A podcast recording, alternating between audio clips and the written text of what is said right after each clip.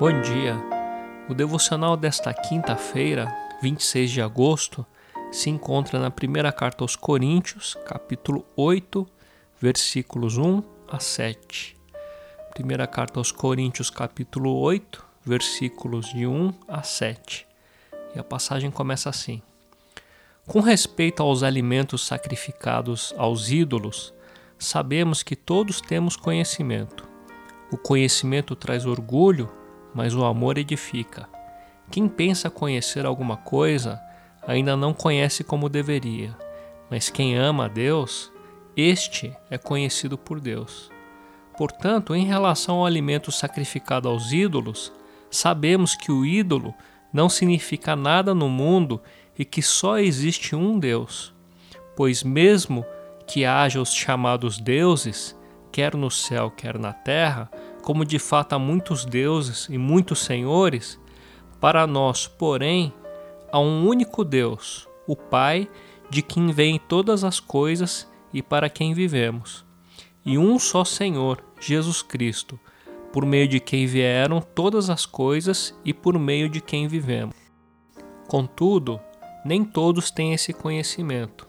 Alguns, ainda habituados com os ídolos, comem esse alimento como se fosse um sacrifício idólatra, e como a consciência deles é fraca, esta fica contaminada. Relembrando, essa primeira carta aos Coríntios começa com as seguintes colocações do apóstolo Paulo: Irmãos, em nome de nosso Senhor Jesus Cristo, suplico a todos vocês que concordem uns com os outros no que falam para que não haja divisões entre vocês, e sim que todos estejam unidos num só pensamento e num só parecer. Meus irmãos, fui informado por alguns da casa de Chloe de que há divisões entre vocês. 1 Coríntios 1, 10 e 11. É, dito isso, Paulo trata de diversos assuntos que causavam desentendimentos e divisões entre os irmãos de Corinto. E nesse capítulo em específico, Paulo aborda o seguinte assunto: um cristão pode comer carne que foi oferecida a ídolos? Na época de Paulo, os sacrifícios pagãos eram atos religiosos que envolviam a família. Animais eram levados ao sacerdote, eles eram mortos e oferecidos aos deuses.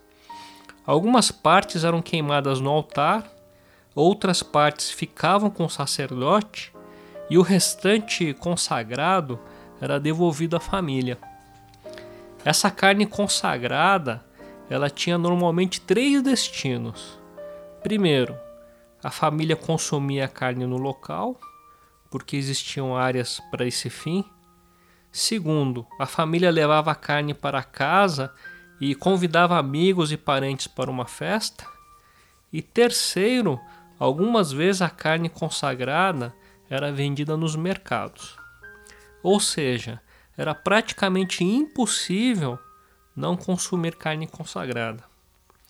Assim, os membros da igreja se perguntavam se poderiam comer essa carne consagrada num templo pagão, ou se estavam livres para ir a festas desse tipo, ou ainda se poderiam comprar essa carne no mercado, uma vez que eram carne de qualidade superior por se tratar de animais de oferta e muitas vezes de valor reduzido por ser carne consagrada.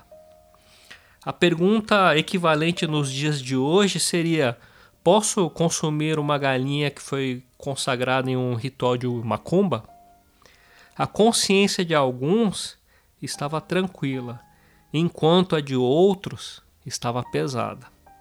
A igreja então se dividiu entre os de consciência forte e os de consciência fraca, segundo as palavras do próprio apóstolo. Os de consciência forte diziam conhecer a verdade e, portanto, consumiam a carne sem peso na consciência. Os de consciência fraca eram sensíveis a essa questão e a maioria deles eram antigos adoradores de templos pagãos. E toda vez que eles comiam carne, se sentiam incomodados. Alguns chegavam a cortar a carne do cardápio. Diante disso, o apóstolo faz duas considerações. Primeira consideração para os de consciência forte. Ele diz: O conhecimento traz orgulho, mas o amor edifica. Quem pensa conhecer alguma coisa ainda não conhece como deveria, mas quem ama a Deus, este é conhecido por Deus. Paulo diz que o conhecimento leva à arrogância, mas o amor constrói. Aqueles que se dizem conhecedores, na verdade, não conhecem tudo.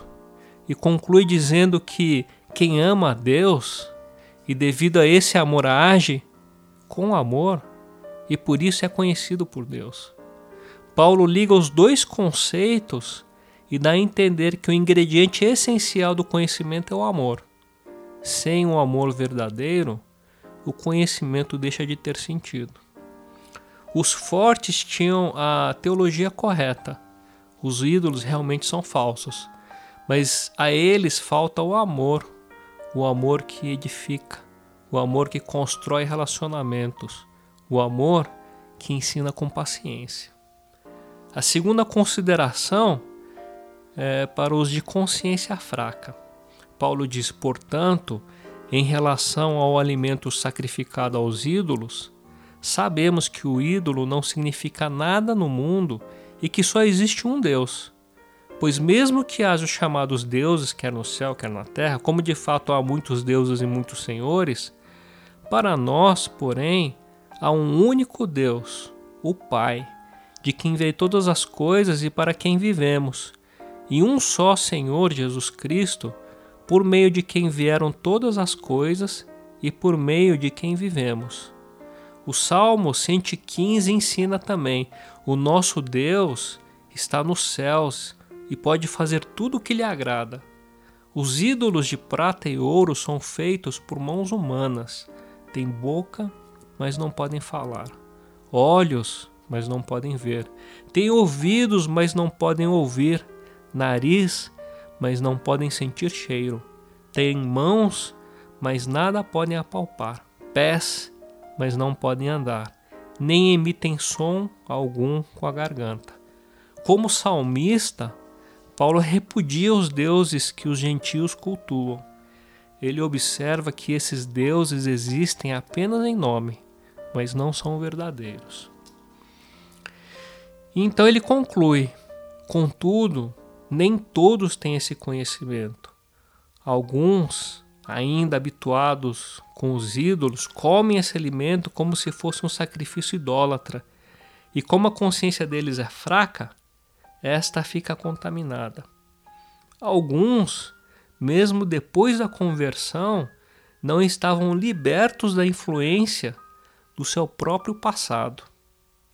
A resposta para a pergunta um cristão pode comer carne que foi oferecida a ídolos? Não será dada hoje. Ela será dada mais adiante. Mas a reflexão de hoje não é sobre o que podemos ou não podemos fazer. A controvérsia causou divisão. Além da divisão, causou acusação de ambos os lados. Os de consciência forte acusavam os fracos de ignorantes, legalistas e sem conhecimento, enquanto que os de consciência fraca acusavam os fortes de libertinos, falta de consagração e também até falta de conhecimento. A reflexão de hoje trata da unidade do corpo de Cristo. Que possamos buscar a comunhão saudável e o crescimento no conhecimento e no amor do Senhor. Porque conhecimento sem o amor envaidece e não edifica. O trem sempre anda na velocidade da carga mais pesada. Que possamos ser pessoas que conhecem muito e ensinam pacientemente e com amor as coisas do Senhor. Que Deus os abençoe.